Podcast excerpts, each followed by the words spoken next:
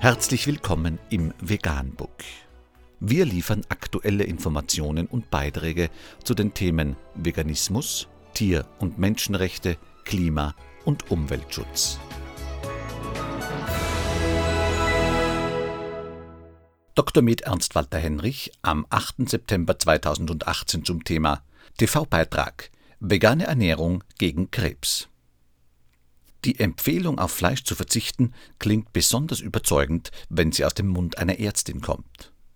Rosa Aspalter hat ihre Ernährung komplett umgestellt, nachdem sie die Diagnose Krebs erhielt.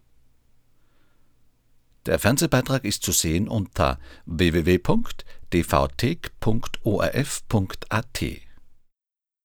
Vegan, die gesündeste Ernährung und ihre Auswirkungen auf Klima und Umwelt, Tier- und Menschenrechte. Mehr unter www.provegan.info.